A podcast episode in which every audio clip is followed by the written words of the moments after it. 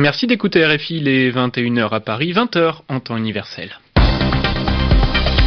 Aurélien Devernois. Première rencontre en Allemagne aujourd'hui entre les chefs de la diplomatie américaine et chinoise depuis l'élection de Donald Trump qui a décidé de changer de politique envers Pékin. Une femme à la tête euh, de la bourse en Arabie Saoudite, Sarah El Souhaimi, a été nommée par le roi Salman, signe d'une certaine évolution vis-à-vis du statut des femmes dans le pays. 500 euh, migrants ont réussi à entrer ce matin dans le territoire espagnol de Ceuta, dans le nord du Maroc. Plusieurs dizaines de migrants et de membres des forces de l'ordre des deux pays ont été blessés. Et puis, Marine Le Pen ne touchera plus que la moitié de son salaire de députée européenne.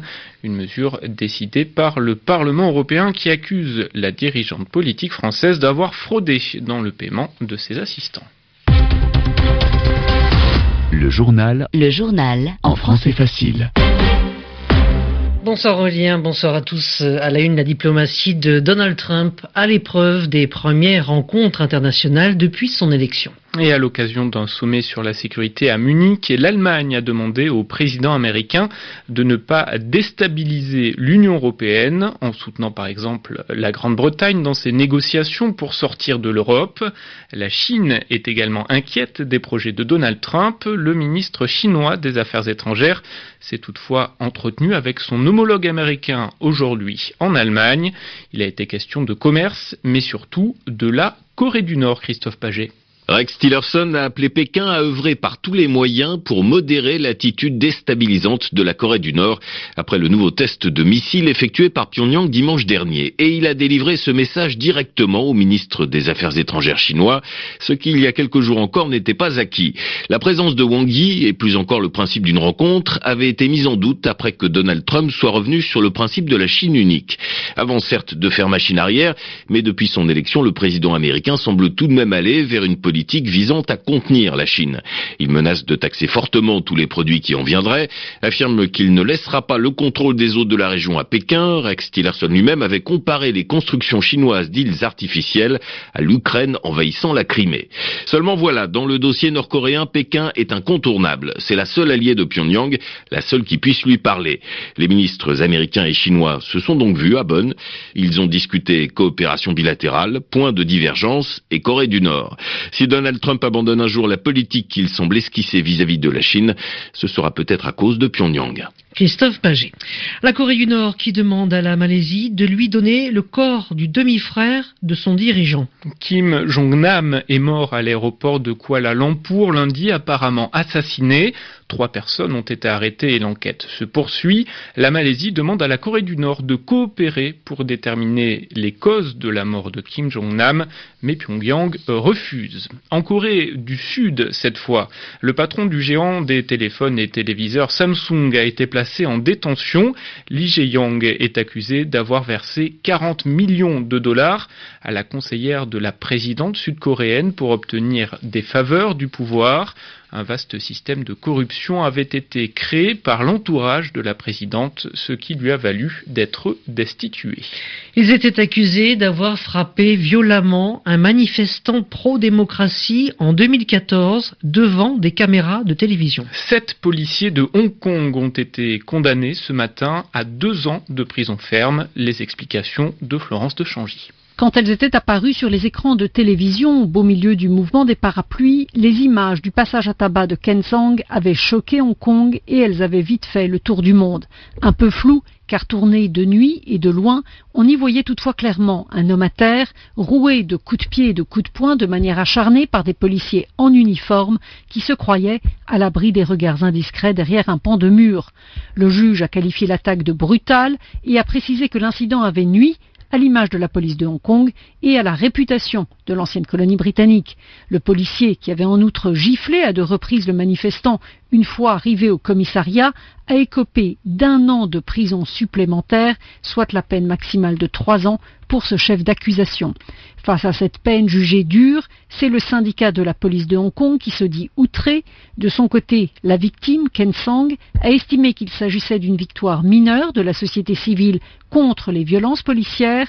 Il a quant à lui fait appel de sa propre condamnation à cinq semaines de prison pour avoir balancé un liquide non identifié sur les policiers, le geste qui avait provoqué leur rage. Florence de Changy, Hong Kong, RFI. Au lendemain de l'attentat suicide qui a fait au moins 88 morts au Pakistan, les services de sécurité multiplient les opérations antiterroristes. Une centaine de suspects auraient été tués selon l'armée. L'attentat qui a visé un sanctuaire soufi dans le sud du pays a été revendiqué par le groupe État islamique. Attentat également en Turquie cet après-midi.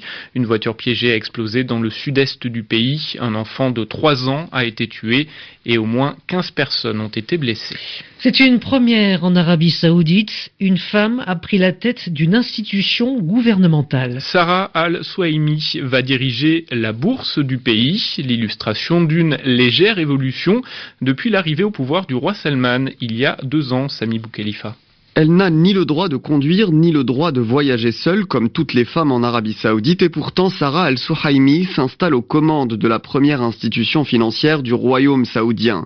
Désormais à la tête de la bourse saoudienne la plus importante du monde arabe, la diplômée d'Harvard se voit confier une mission cruciale, mener à bien le changement de statut de la bourse saoudienne pour en faire une entreprise cotée sur les marchés. Sarah Al-Souhaimi accumule les premières dans ce pays très fermé où les postes de responsabilité sont réservées exclusivement aux hommes. Avant de prendre les rênes de la bourse, elle avait déjà été la première femme à diriger une banque d'investissement saoudienne. Dans ce pays où toutes les décisions passent par la monarchie et par les conseils religieux, une telle nomination est un choix audacieux. Depuis son arrivée au pouvoir, l'actuel roi Salman poursuit en quelque sorte l'œuvre de son prédécesseur, le défunt monarque Abdallah qui avait accordé le droit de vote aux femmes.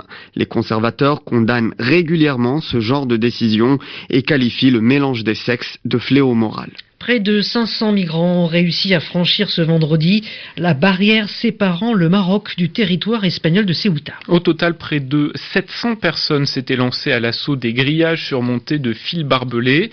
La Croix-Rouge de Ceuta s'est occupée de plusieurs dizaines de blessés. Des membres des forces de l'ordre espagnoles et marocaines auraient également été touchés. La sœur du roi d'Espagne n'ira pas en prison. L'infante Christina, infante, c'est le titre officiel de la jeune femme, l'infante Christina a donc été innocentée à l'issue du procès pour corruption dans lequel elle était citée. Son mari a lui été condamné à six ans de prison pour avoir détourné plusieurs millions d'euros en profitant de sa situation.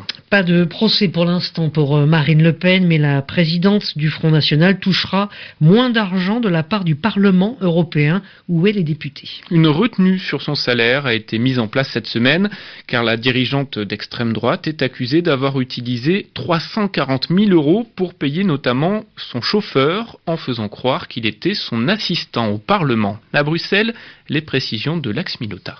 C'est la moitié de son salaire exactement qui ne lui a pas été versé. Marine Le Pen a donc touché ce mois-ci 4 242 euros bruts au lieu d'un peu plus de 8 000.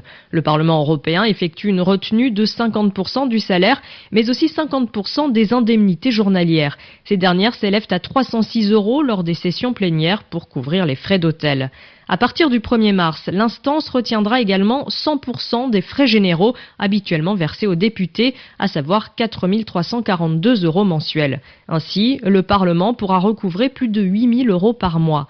L'eurodéputé peut contester ces recouvrements auprès de l'instance elle-même et de la Cour de justice de l'UE à Luxembourg. Son père, Jean-Marie Le Pen, également concerné par des retenues sur salaire, l'a déjà fait, mais sa demande a été rejetée par le tribunal cette semaine. Marine Le Pen estime que ces remboursements forcés ne lui permettent pas d'exercer ses fonctions. Si on avait voulu l'empêcher d'être eurodéputé, nous lui aurions retiré tout son salaire, répond une porte-parole du Parlement européen.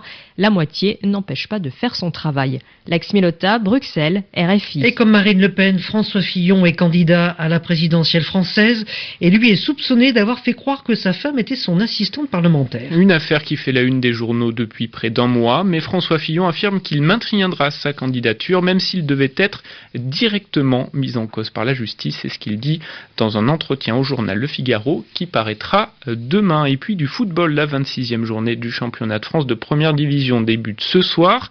Le leader Monaco se déplace en ce moment à Bastia. Il est bientôt 21h10 à Paris, 20h10 en temps universel. C'est la fin de ce journal en français facile. Merci Sylvie Berruet de m'avoir accompagné et excellente soirée à l'écoute de RFI.